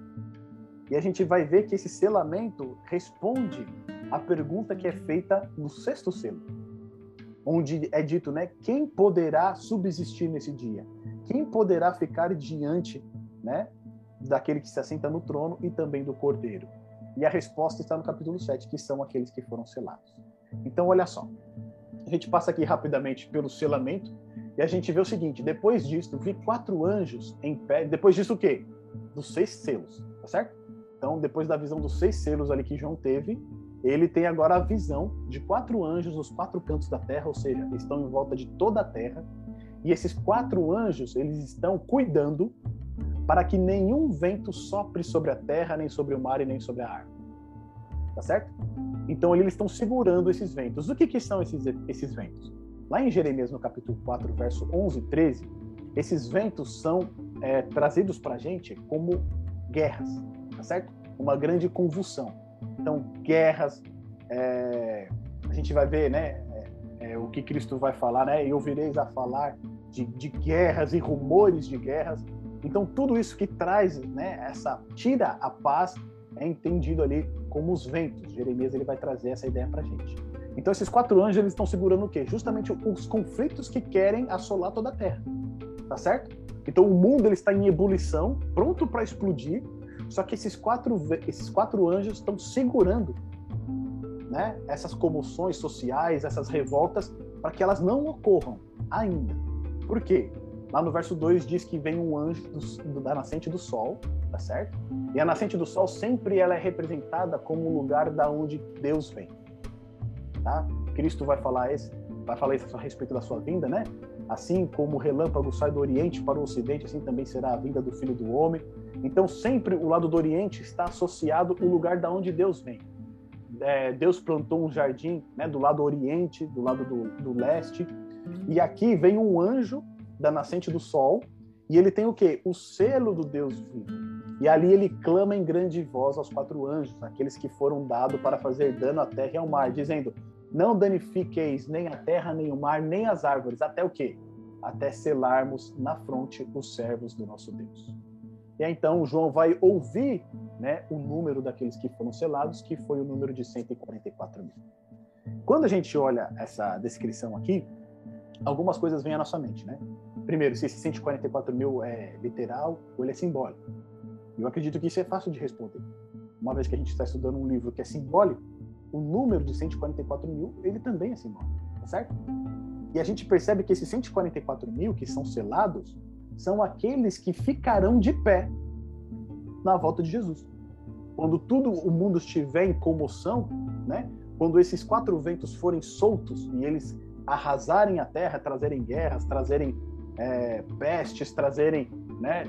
Tudo aquilo que a gente vai ver é, na um pouco é, antes da vinda do Senhor Jesus, aqueles que vão resistir a tudo isso, quem são? Os 144 mil, esses que foram selados. Mas este não é um número literal, ele é um número simbólico, tá bom? Então a gente tem algumas referências aqui, depois vocês podem assistir o vídeo e ver da onde que João extrai aqui cada uma é, dessas referências a respeito do selamento. Mas um ponto que é interessante para a gente trazer aqui é o seguinte, tá? A missão que esse anjo traz é que a destruição sobre a terra não pode ocorrer até que os servos de Deus sejam o quê? Selados. Tá bom? Essa é uma imagem que João ele vai extrair lá de Ezequiel no capítulo 9, do verso de 1 a 11, onde ali ocorre um selamento em Jerusalém. Tá certo? Em Jerusalém. Jerusalém é a cidade de Deus, a cidade do povo de Deus. Só que o povo de Deus ele estava o quê? em apostasia. Eles estavam longe de Deus. E por conta disso, Deus enviou juízo sobre Jerusalém. Lembra que a gente falou que Jerusalém é um microcosmo do universo? Né? Então, a história que acontece ali com o povo de Deus em Jerusalém, depois ela é ampliada em Apocalipse para o mundo inteiro, tá certo? Então, aquilo que ocorreu ali na visão que, que o profeta Ezequiel tem de Jerusalém, em que um homem com uma roupa de linho né, e um tinteiro na mão, e é dada a ordem para que ele cele na fronte todos aqueles que gemem e todos aqueles que ficam aflitos por conta da iniquidade que é praticada na minha cidade. Ou seja, todos aqueles que não se conformam com as práticas mundanas, que não se conformam com a idolatria, que não se todos aqueles que não se conformam como as pessoas têm tratado as coisas santas de Deus, que eles sentem aflição por conta disso, né? Eles ficam conduídos com a situação que o mundo se encontra. É dito o quê? Para que eles sejam selados, tá certo? E ali, depois que essas pessoas são seladas em Ezequiel, é dito então que os homens com armas eles vêm e destroem, né? Eles matam ali aqueles que não estão selados. Tá? Então, estou resumindo aqui a visão que o profeta Ezequiel tem, e é essa mesma visão que João transporta para Apocalipse. Então, antes né, dos ímpios serem destruídos, antes de, de, dos, juízos de Deus caírem sobre a terra, o povo de Deus precisa o quê? Ser selado. Porque esse selamento vai ser uma proteção sobre aquilo que está por vir. Tá bom? Então, o que, que é esse selamento? Olha só, isso aqui a gente vai ler só para a gente tirar algumas questões aqui, tá? Então, Efésios, no capítulo 1, verso 13 e 14. Vamos lá abrir em Efésios e quem puder, quem já encontrar, por favor, lê para a gente. Efésios, capítulo 1, verso 13 e 14. A gente vai ver como que nós somos selados. De que maneira nós somos selados. Quem encontrar, por favor, pode.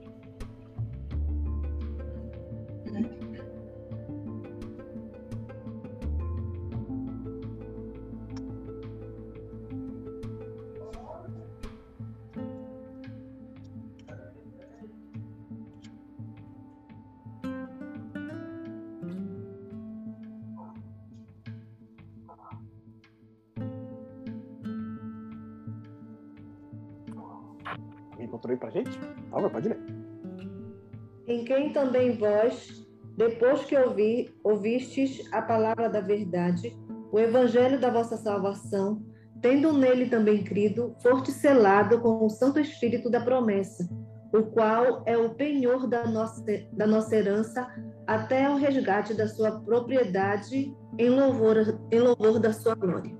Amém, obrigado. Então, nós somos selados pelo quê, né? Ou por quem? Pelo Espírito Santo, tá certo? Nós somos selados pelo Espírito Santo. Quando a gente aceita Jesus como nosso Salvador entregamos a nossa vida, nós somos selados pelo Espírito Santo. Então, a presença do Espírito Santo na nossa vida é o selo de Deus. Agora, olha que coisa interessante. O Espírito Santo, lá em 2 Coríntios, Paulo também vai repetir essa mesma ideia. Só que olha comigo lá em Atos, capítulo 5, verso 32. Atos capítulo 5, verso 32, vai dizer o seguinte: que se a gente estiver selado com o Espírito Santo, a nossa vida ela vai mudar. Olha só, quem encontrou pode ler para gente.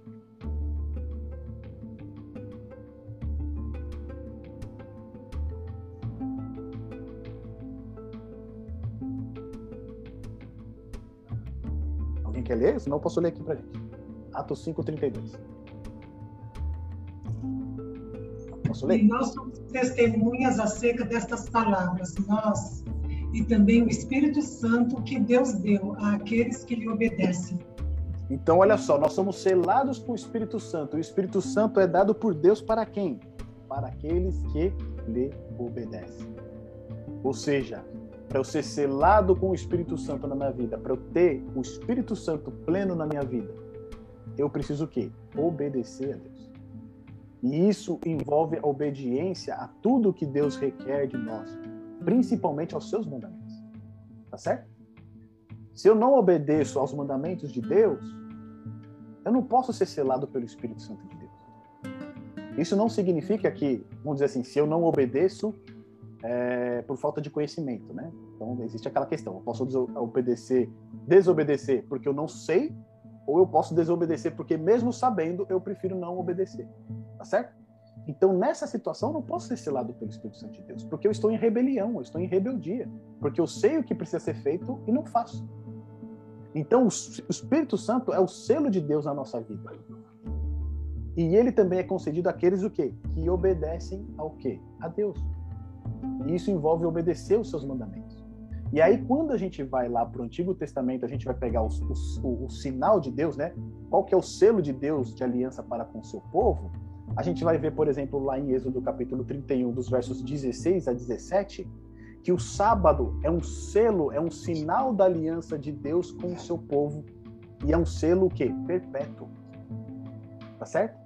Lá em Ezequiel, no capítulo 20, nos versos 12 e 20, Deus vai falar: Também vos dei os meus sábados como sinal entre mim e vós. Ou seja, o sinal entre o povo de Deus e ele é a obediência aos seus mandamentos inclu, principalmente a questão aqui do quarto mandamento, que é o sábado. Por quê? O quarto mandamento é aquele que representa quem Deus é, tá certo? Que vai falar que Deus é o Criador, vai falar sobre, a, sobre o que Deus tem domínio, que é sobre toda a terra, e vai carregar o que? O seu nome, tá certo? O Senhor. Então, o quarto mandamento, ele é, é fica no centro do decálogo, né? Dos dez mandamentos, ele é o centro da lei de Deus e ali também ele é o selo de Deus. Porque ele traz essas três informações para gente: o nome de Deus, o Senhor, quem, o que Deus faz, né? A sua função, que é o que criador, e a sua jurisdição, que é o que toda a terra, tá certo? Porque ele é o criador de toda a terra. Então esse é o único é o único mandamento que traz o nome de Deus, traz aquilo que ele é e traz também o seu governo, né? o, seu, o seu domínio que é sobre toda a terra.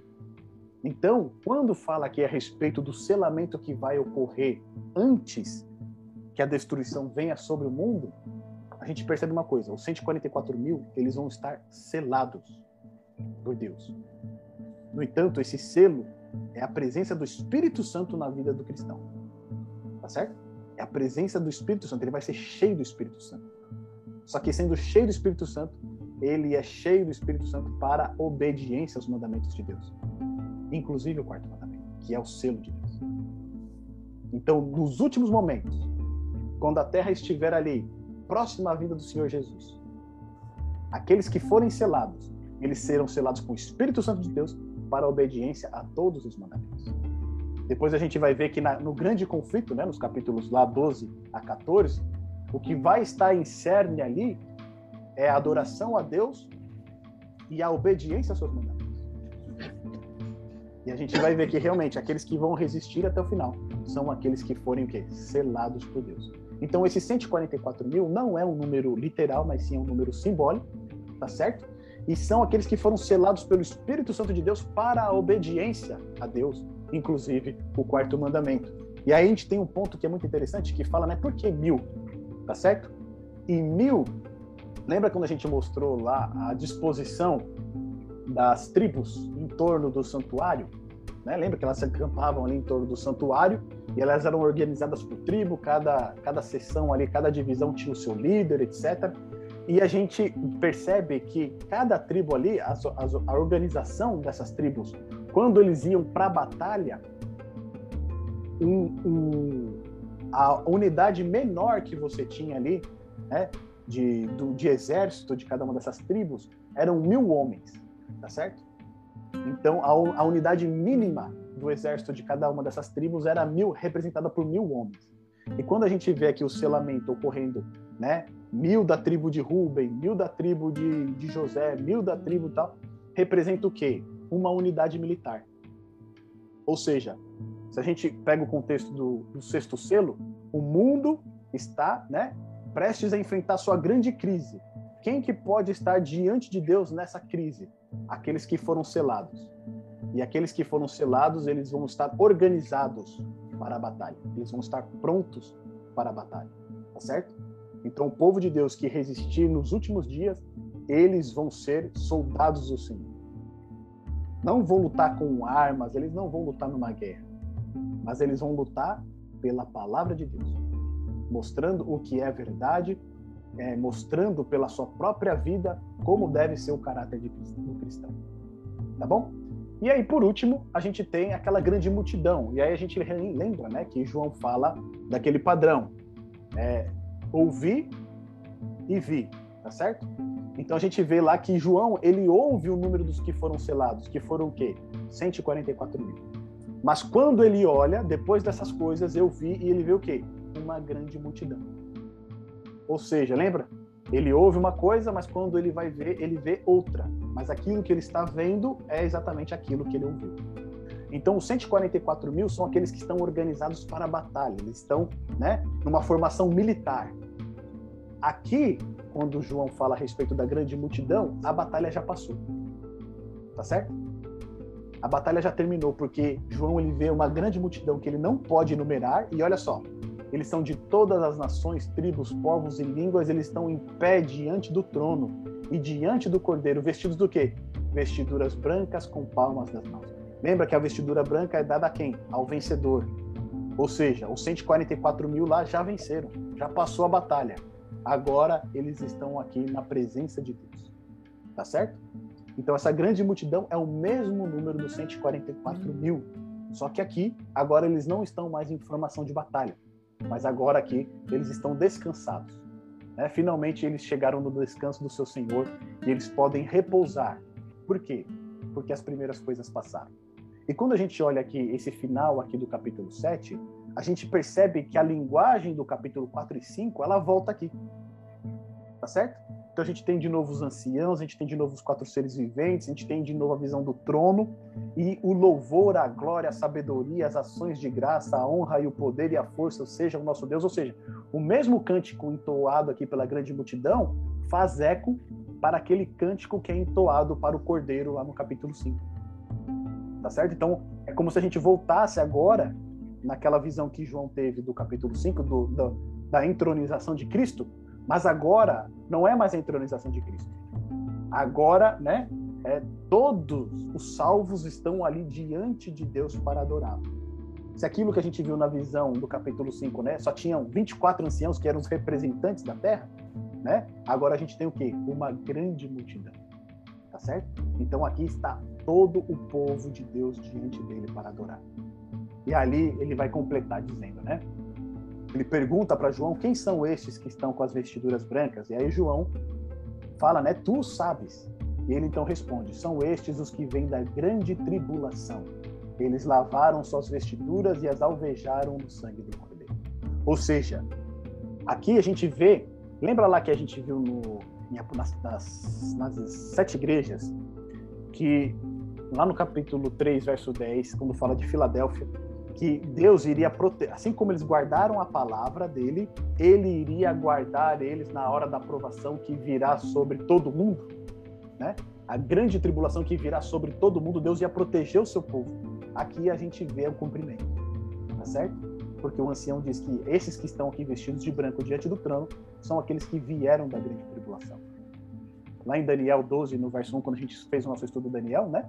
Diz que vai vir um tempo de angústia, o qual nunca houve no tempo do fim, tá certo? Quem que vai passar por esse tempo de angústia, o qual nunca houve antes? Os 144 mil, aqueles que foram selados por Deus. E aqui vai mostrar, né, como que eles alcançaram essa, essa posição, como que eles chegaram até aqui. Por quê? porque eles lavaram as suas vestiduras e alvejaram o quê? O sangue do cordeiro.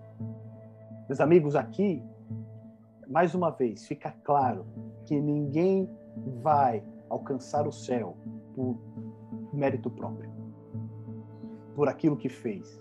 Né? Muitas vezes existe a discussão dos 144 mil. Não, eu quero fazer parte desse grupo, eu quero estar lá, eu quero estar presente quando Jesus voltar, eu quero passar pela última grande crise, como se isso fosse algo, né? É... que fosse separasse, né? Um grupo especial, né? Como se os outros não fossem. Mas aqui diante dessa grande multidão a gente vê que todos ali recebem a mesma recompensa. Todos estão vestidos de branco e estão diante do trono do Senhor. E todos ali que estão, eles estão porque eles aceitaram os méritos de Cristo na sua vida. Eles aceitaram a salvação. Eles entregaram a sua vida a Jesus, foram selados pelo Espírito Santo, obedecem agora aos mandamentos de Deus pelo poder do Espírito, não pela sua própria força, e agora podem estar diante do trono do Senhor. Olha só, verso 15: E eles servem de dia e de noite no seu santuário. Lembra que a gente viu no capítulo 5 que digno é o cordeiro, né? Por quê? Porque ele comprou reis e sacerdotes com seu sangue para o nosso Deus. Ou seja, aqui a gente vê né, o serviço de dia e de noite ao seu santuário, ou seja, o sacerdote. Aqui a gente vê os santos exercendo realmente o papel de sacerdote, servindo a Deus dia e noite. E aqui traz um ponto interessante que diz o seguinte: e aquele que se assenta no trono estenderá sobre eles o que? O seu tabernáculo. Em outras versões vai estar dizendo aqui que ele vai é, estender sobre eles a sua sombra, tá bom? E aí depois diz no verso 16 e 17: Jamais terão fome, nunca mais terão sede, não cairá sobre eles o sol nem ardor algum, pois o cordeiro que se encontra no meio do trono os apacentará e os guiará para as fontes da água da vida, e Deus lhe enxugará dos olhos toda lágrima. Ou seja, Deus aqui ele está dizendo para gente que vai existir um período de tribulação terrível. Muitos vão passar fome, uns vão ter sede, tá certo? Alguns vão ser queimados pelo sol, tá certo? A Raquel já falou lá que lá tá pegando lá, né? A umidade ela tá baixa, já tá enfrentando um, um, né, um abafado terrível. Então, isso já estava predito, tá vendo? Isso aqui é profecia se cumprir. Então a gente percebe que as dificuldades elas vão vir. O fato de nós sermos selados não significa que nós não iremos passar pelas dificuldades mas significa que apesar das dificuldades nós seremos vencedores. Tá certo? Porque quem? Quem está conosco? O grande capitão do universo, nosso Senhor Jesus. E a linguagem que é utilizada aqui no final é a linguagem lá do Salmo 23. O Senhor é o meu pastor e nada me faltará, né? Ele me guia às fontes das águas. Ou seja, aqui expressa o cuidado que Cristo tem por nós. Ainda que nós tenhamos que passar por tribulações, a promessa que ele fez lá em Mateus 28, eis que estou convosco até a consumação dos séculos, ela é real. Cristo ele vai passar junto conosco nessa tribulação. A gente não vai passar sozinho. E é por isso que nós iremos ser vencedores, porque nós iremos passar junto com ele. Tá certo? Nós só seremos vencedores porque ele já venceu por nós. Então, meus amigos, o que, a gente percebe aqui? Nós estamos caminhando para uma crise tremenda. Só que essa crise, ela só vai ser deflagrada quando todos os servos de Deus tiverem o quê? Selados. E ser selado, a gente viu aqui, eu sou selado pelo Espírito Santo para a obediência aos mandamentos de Deus, inclusive ao selo de Deus que é salvo. Muitas vezes, para que tudo venha terminar, está faltando uma decisão nossa. Né? De falar assim, Senhor, eu estou do seu lado. Eu quero fazer parte dessa grande multidão. Eu quero ser selado pelo seu Santo Espírito. Porque a gente percebe que o mundo está, né, para ser ali virado de ponta cabeça e o anjo fala: "Não, espera, espera, espera até que todos os servos do nosso Senhor sejam selados". Ou seja, existem pessoas que ainda estão no vale da decisão, ainda estão titubeando, né? Não sei se esse é o momento, se não sei se é agora. E aí Hebreus vai falar se ouvir hoje o Espírito Santo falar no seu coração, né? A decisão é hoje. Eu estou do lado do Senhor, eu quero entregar minha vida ao Senhor, eu quero fazer um compromisso com Ele. Porque através do nosso selamento, familiares nossos podem ser selados também. Pessoas que trabalham conosco também podem ser selados. E aí, finalmente, todo o povo de Deus será selado e o fim virá. E nós estaremos juntos do nosso Senhor por a eternidade. Portanto, meus amigos, se nós estamos ainda indecisos, tomemos uma decisão ao lado do nosso Senhor. Recebamos o selo dele na nossa vida, para que um dia nós estejamos juntos, todos reunidos, com uma grande multidão diante do trono de Deus. Amém? Meus amigos, olha só, chegamos à metade do estudo. No próximo sábado a gente vai ver as sete trombetas. Capítulo 8, verso 2, tá certo? Até o capítulo 11, verso 18. Então já estou aqui passando para vocês os textos que a gente vai estudar durante a semana. E no sábado que vem a gente se encontra aqui para estudar um pouquinho mais a respeito das sete trombetas. Tá certo? Então a gente já tem aqui o nosso guia, as nossas ferramentas para este estudo. E aí, no próximo sábado, a gente só aprofunda um pouquinho mais nessas questões. Tá bom? Tragam as suas dúvidas, tragam as suas ideias. E neste momento aqui, eu quero abrir para vocês fazerem seus comentários, esclarecerem algum ponto que talvez não tenha ficado tão claro. Fiquem à vontade para abrir o microfone aí e contribuir com a gente no final desse estudo.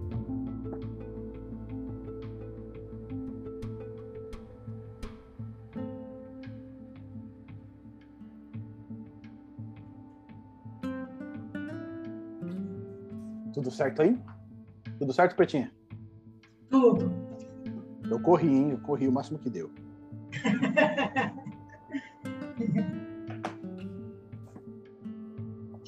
Você tem alguma dúvida, né? É, alguma dúvida, alguma coisa que não ficou tão clara a respeito dos sete selos, a respeito do selamento. Se vocês tiverem, por favor, fiquem à vontade, tá bom? Certo? Olha que maravilha, hein? Isso que é bom, né? Todo mundo entendeu tudo, foi tudo certinho. Gente, deixa eu fazer um pedido de oração para vocês. O Pedrão ele foi visitar um amigo aqui e aí ele tem uma, ele, o pai dele tá passando por, por alguns problemas, tá se separando da mãe dele. E aí ele pediu que a gente orasse pelo pai dele, tá bom? O pai do Pedro. O nome dele é japonês, eu nunca lembro. E então vamos só fazer essa menção nas nossas orações a respeito do pai do Pedro, para que eles consigam passar por essa situação aí da melhor maneira possível. Tá bom? Se vocês tiverem mais algum pedido também, por favor, podem fazer ou colocar aqui no bate-papo para a gente encerrar com uma oração.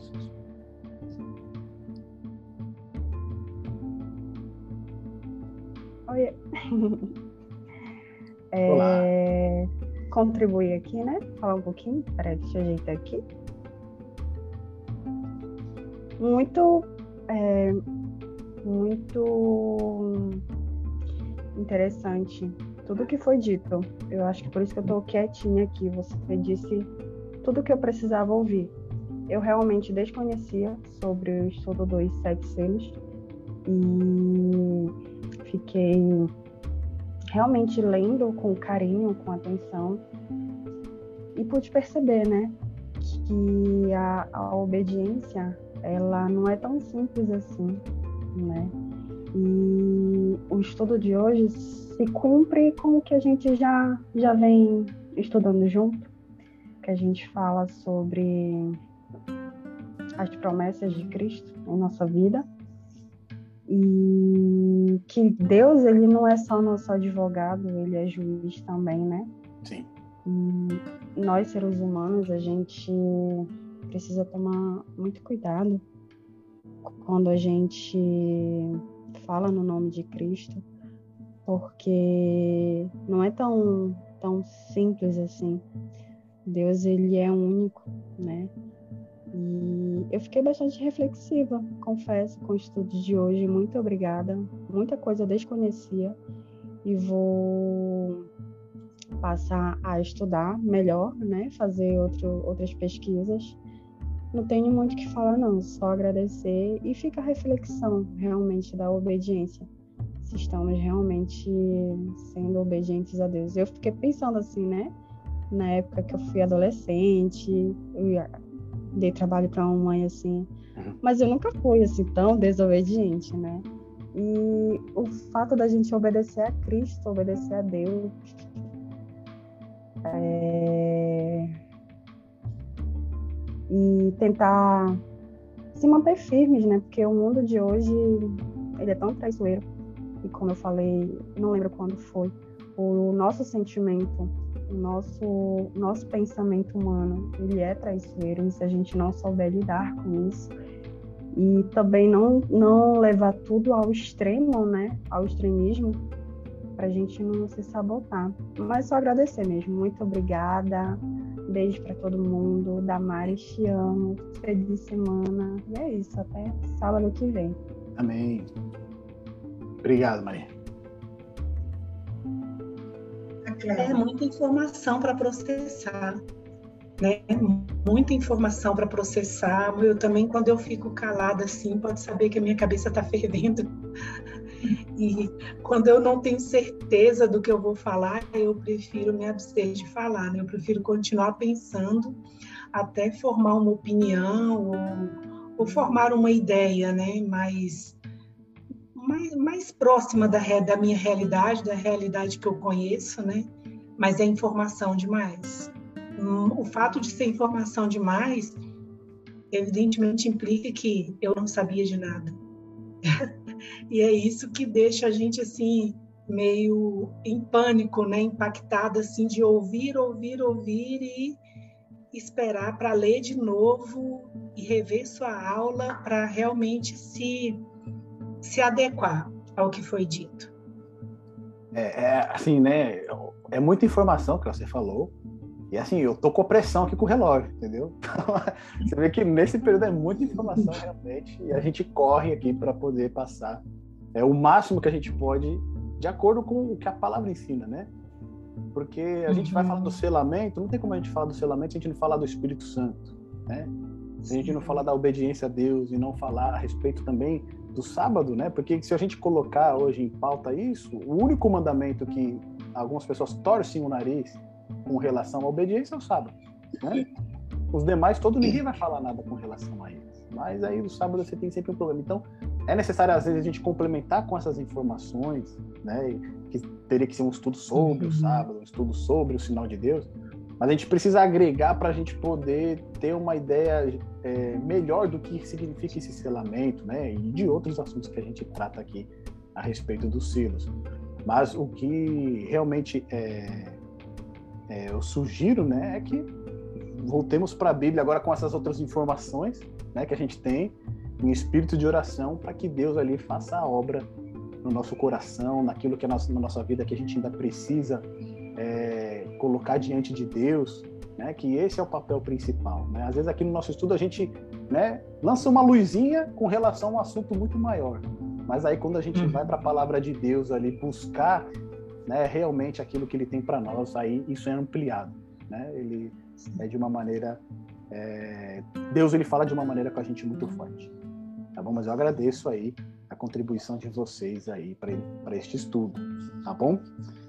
E tem uma coisa para falar, Pretinha? Você, você quer Não, é uma coisa? que me muito interessante é essa aquela urgência, né? O sentimento de estar tomando conta da gente quando a gente vai se abrindo né, para a palavra de Deus e para a palavra profética, principalmente. Né? Então, isso, você demonstrou isso bem nas sete igrejas, né, que é a proximidade né, dos acontecimentos, a ordem cronológica e o apelo de Deus cada vez mais assim, o nosso coração é mais íntimo, é mais forte mesmo. E isso, quando você falou também aqui dos sete, dos sete selos, né, esse vem, vem, vem, até quando? E né, está às portas, né, é, é, chegou o grande dia do Senhor e a gente não sabe é, avaliar né, como está a nossa vida. Então, isso realmente causa né, essa é, é, reflexão né, e essa vontade de Senhor, muda, né, transforma o que precisa e me mostra onde que eu posso crescer e, e onde eu tenho que focar né, a minha vida, o que é mais importante. Perfeito isso, né? Porque assim, a gente vê o que que falta. Falta ser selado o povo de Deus, né? É. Porque assim, o sexto selo ele fala a respeito da vinda de, de Jesus, ou seja, a gente já está vivendo nesse período do sexto selo, né? A gente viu que aqueles grandes sinais já ocorreram lá em 1800, 1700, né? Perto do tempo do fim. Ou seja, a gente já está um pouquinho mais adiante. Então só falta realmente Cristo voltar. Só que para ele voltar, o povo precisa estar o quê? Selado. Ou seja, o povo tem que tomar uma decisão né? Eu quero receber o selo. Senhor, habita na minha vida com teu Santo Espírito, me guia, eu quero né, ser totalmente seu. Falta essa decisão aí para nós, né? Para nós, é, para as pessoas que a gente conhece, para os nossos familiares. É, é, algo realmente que, assim, vamos dizer assim, né? É, Cristo, que nem se colocou, né? Ele está fortemente apelando para nós tomar essa decisão, né? E, e receber esse selo. Ele está fortemente apelando para que a gente esteja preparado para esse dia, porque vai chegar um momento que ele não vai conseguir mais né, reter os ventos que estão para soprar. E ele vai ter que falar assim, gente, eu vou ter que, eu vou ter que soltar, né? Justamente para, em resposta, aquelas almas que a gente viu debaixo do altar, né? Até quando, Senhor? Até quando? Ou seja, precisa ter uma definição, né? E ele espera que essa definição seja o mais rápido possível, mas vai chegar um momento que ele não vai segurar mais, né? E toda a decisão vai ter sido tomada. Mas aí a nossa oração e o meu desejo é que a nossa decisão seja ao lado do nosso Senhor Jesus sempre, tá bom? Meus amigos, Bertinha, você faz a oração para a gente, então, para a gente encerrar, por favor? Vamos orar. Querido Deus, nosso Pai, te agradecemos, Senhor, pelo estudo desta tarde. Te agradecemos porque vemos a cada selo aberto, a cada circunstâncias históricas, ao desenvolvimento da história da tua igreja.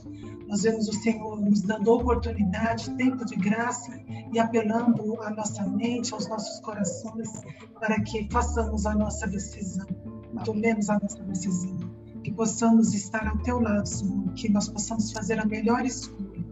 E que essa escolha transforme a nossa vida, o nosso caráter e que pessoas possam ser influenciadas, Senhor, pelo nosso testemunho e que possamos realmente estar preparados para um grande encontro com o Senhor, porque sabemos que estás às portas.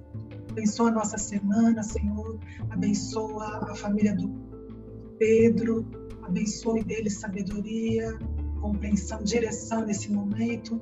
Também temos outros amigos que carecem da tua mão, curadora, da tua mão protetora. Abençoa, Senhor, os nossos amigos, as nossas famílias e aqueles que estão buscando saciar a sua fome e sede da tua palavra. Amém. Essa bênção os nossos pedimos em nome de Jesus. Amém. Amém. Meus amigos, semana que vem, então, a gente vai entrar nas sete trombetas, a gente já sabe, né? São eventos paralelos aí. Só que dessa vez a gente vai ver que o ju, os sete selos é referente ao povo de Deus Agora, sete trombetas é referente àqueles que não fazem parte do povo de Deus, tá bom? Aqueles que rejeitaram a mensagem do Evangelho. Então já fica aí uma, um vislumbre aí do que vocês vão encontrar nas sete trombetas. Meus amigos, uma boa semana para vocês. Deus abençoe a todos, tá bom? E a gente se encontra sábado que vem. Tchau, tchau. Tchau.